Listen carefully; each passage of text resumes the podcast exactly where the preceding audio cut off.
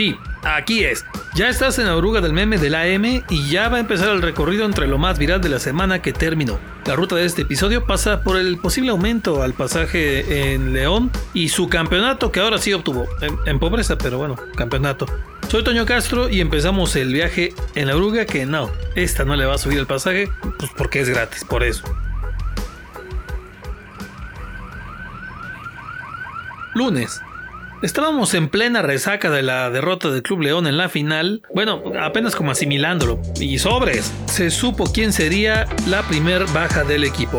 Resultó ser Emanuel el Puma Chigliotti, ajá, el que fue el talismán de las finales y que esta vez fue expulsado al momento del Homero decisivo y adiós. Claro que influyó ese asunto de la expulsión en la final, pero además pues eh, estaba un poco alto en nómina y el contrato se le había terminado, así que ni modo.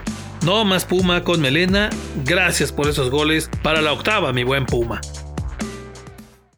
Ese día también se movió bastante el video de un rata de dos patas que quedó grabado en pleno acto robándose una camioneta en menos de un minuto. Sí, la camioneta completa. Nada de que el cristalazo para robarse algo adentro, llevarse una piececita. No, no, no, no. La camioneta completita. La abre y la echa a andar en 45 segundos. Sí, nada más. Me salió malo el güey. Fue en la colonia Arvide y se grabó en unas cámaras de vigilancia. Después, en redes se movieron los videos del rata que rompe uno de los vidrios, le entra en friega y sobres. En unos segundos echa a la troca y se llamaba. Adiós.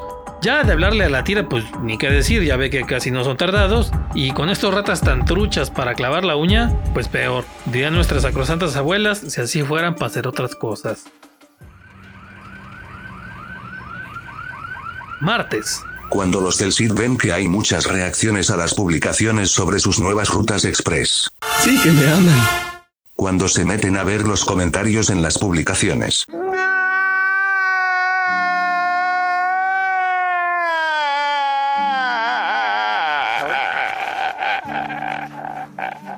Sí, el sistema integrado de transporte puso a andar dos nuevas rutas. Una es la Express 3 que va de Jardines del Río hasta la estación Timoteo Lozano y la otra pues en realidad es una modificación de la Ruta 4 Express, la que va de Brisas del Campestre al centro, pero que tendrá menos paradas y va a llegar más rápido.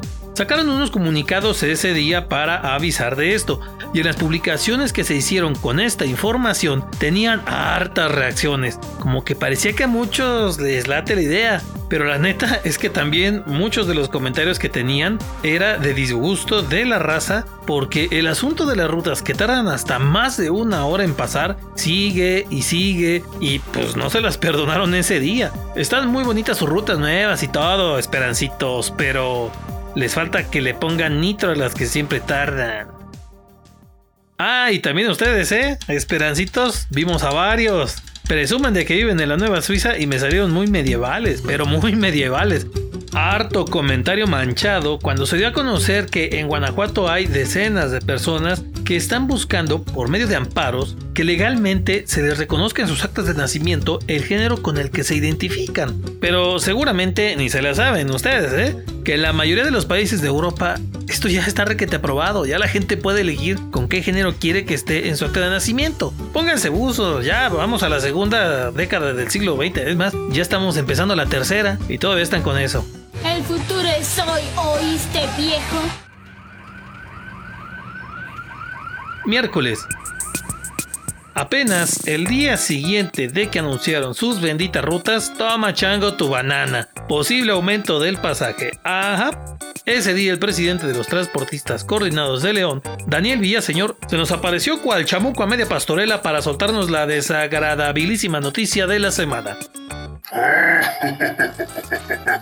Les voy a aumentar el pasaje para febrero o marzo de 2022 podría aumentar la tarifa del transporte público en la ciudad. Solo tengo 20 dólares para la semana. Sentirlo no. Ah, sí. Otra razón más para tenerle miedo a la siguiente cuesta de enero. Pues según lo que explicó Villaseñor Moreno, esta propuesta se va a hacer por las pérdidas millonarias que hubo por la pandemia de COVID. La movilidad en el transporte público bajó 30%, o sea, hay una tercera parte menos de gente en el transporte público ahora, y eso redujo las ganancias de los transportistas, o sea, pérdidas en 1.400 millones de pesos, dicen, dicen, total. A ver qué pasa de aquí a marzo del siguiente año. Lo único que nos consoló esa semana fue el estreno de la nueva película de Spider-Man, que vaya que causó furor en León, porque los cines a reventar esa noche y todo para ver a... Ah, que dijeron, los íbamos a spoilear, no señores, podremos ser medio informales y a veces léperos y payasones, pero jamás les arruinaremos la película. El chiste es que en León hubo mucha euforia por esta nueva película del hombre araña y en las salas de cine se notó. Jueves. No todo lo que brilla es oro, y pues eso aplica para muchas cosas. Se habla mucho de que León es de las cuatro ciudades más grandes del país, pero ese día también nos la dejaron ir con otro tema bien delicado, la pobreza. Pues resulta que León es la ciudad que tiene a más pobres en México. Y ojo, no se vayan con la finta porque para variar nos dimos color de que ni siquiera leyeron, ¿eh? Esto no quiere decir que la mitad de la ciudad son casitas de cartón o que la población anda por ahí en la calle pidiendo monedas o algo así. Esta medición la hizo el Consejo Nacional de Evaluación de la Política de Desarrollo Social, Coneval pues, para la banda y sus parámetros son seis indicadores principales: alimentación, rezago educativo, salud, seguridad social, servicios básicos de la vivienda y la calidad y espacios de vivienda. Y neta, no crean que todos están tan bien comidos como creemos. Hay raza que tiene carencia en alguno de estos puntos y pues ya es considerada con algún grado de pobreza. Algunos en lo que se clasifica como pobreza moderada y otros en pobreza extrema. Pero hay montones, ¿eh? Bueno, unos 816.934, para ser un poco más exactos. Esto representa casi la mitad de la población de León, bueno, un 46%. La alcaldesa Alejandra Gutiérrez como que se quiso sacar el asunto diciendo que como en León somos un chingo de habitantes, pues ya, por eso hay tanto pobre. Pero, aguado alcaldesa, porque si se revisa en los porcentajes de las 10 ciudades más pobladas de México, León es la que tiene mayor porcentaje de gente en pobreza. Imagínense el 46% de la población con algún grado de carencias. Le gana hasta Iztapalapa y a Icatepong, ¿eh? no cualquier cosa. Mucha chambita que hacer y no es nada más para el gobierno, también empresas, organizaciones y sociedad. Además, ese día, señor caos en la zona oriente de la ciudad. O sea, para la salida a Silao, para que me entiendan. A mediodía, una pipa de gas se le ponchó una llanta y se volcó ahí en la León Silao, en la carretera. Una cosa bastante aparatosa y de milagro no resultó en heridos ni muertos. Pero como cerraron la carretera en sus dos sentidos, pues ya sabemos que se pone de locos el asunto porque todos se tenían que ir por el eje metropolitano y caos total. Viernes. Pues no, ya ni surtiendo en la central de abastos puede andar uno tranquilo. Por ahí de las 10 de la mañana de ese viernes, un automóvil rojo entró en la central de abastos de León. Cosa común, ¿no? Pero cuando llegaron a la sección P, en la parte del fondo de la central, comenzaron a disparar hacia un hombre que intentó correr. El ataque resultó en un muerto y cuatro lesionados y ese fue un saldo inicial, porque entre los lesionados estaban personas que simplemente iban pasando y uno de ellos murió un par de horas después en el hospital. ¿Detenidos? Pues no. ¿Quién sabe para qué habrá tanta cámara? Y que si escudo, que si golpe de timón y sabe qué tanto, porque le ponen unos nombres locos a las estrategias de seguridad, pero no, detenidos no hay otra vez.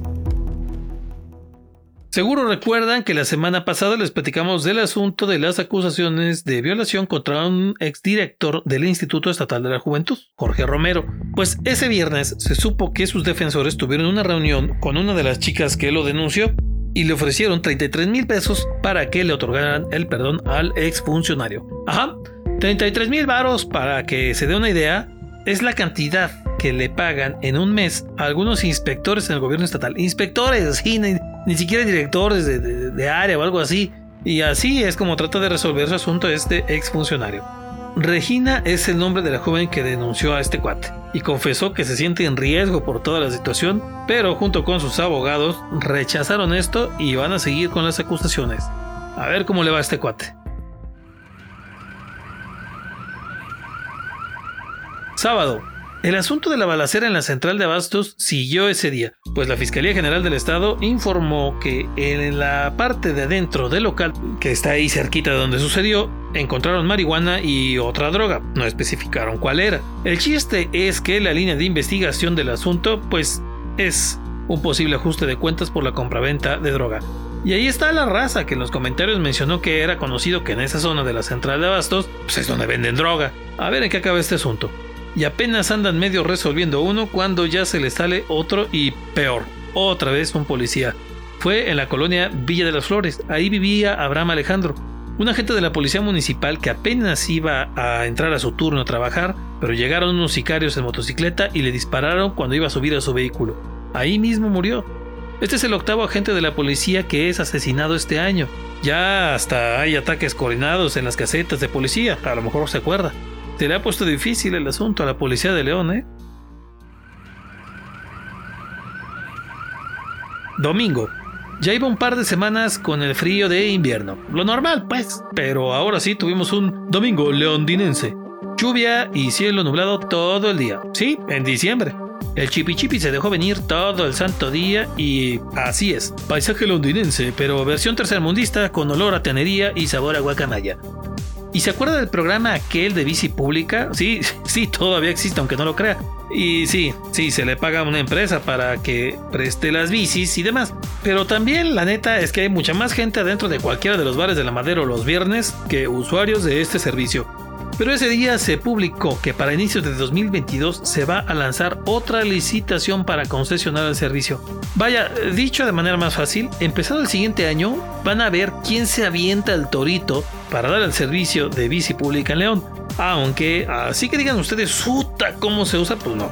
Y eso todos los que andamos en el centro nos damos cuenta fácilmente. Pero, pero, pues le quieren dar continuidad. Y van a buscar quién es el gallito que se avienta ese tiro. Es decir, van a abrir como un concurso y las empresas se apuntan y le van a dar la licitación alguna. Que tampoco es cualquier jale eso de andar vigilando tanta bendita bicicleta, checando que no se la roben o la desmadren, porque varias ya están bien dañadas. También hay que decirlo, ¿eh? No le echaban tantas ganas que digamos los de Mobile. Hay ocasiones que uno llega a los ciclopuertos para agarrar bicicleta y no hay nada. Y nos consta que las bicicletas tardaban hasta una semana para que les fueran a dar una revisada. Un desmadre, pues. A ver quién se avienta este trompo a la uña de la bici pública para el siguiente año. Quizá alguna empresita de esas fantasmas, ¿no? Que le caigan sus reyes con esta bici pública. ¿A poco no? ¿A poco no las aplican? No tengo pruebas, pero tampoco dudas. Así terminamos la ruta de hoy en la oruga del meme. Bájese en orden y la próxima semana aquí lo esperamos para otra más. Acuérdense que la oruga pasa por Spotify, Google Podcast, Apple Podcast, YouTube, Facebook y es gratis. No le vamos a subir el pasaje.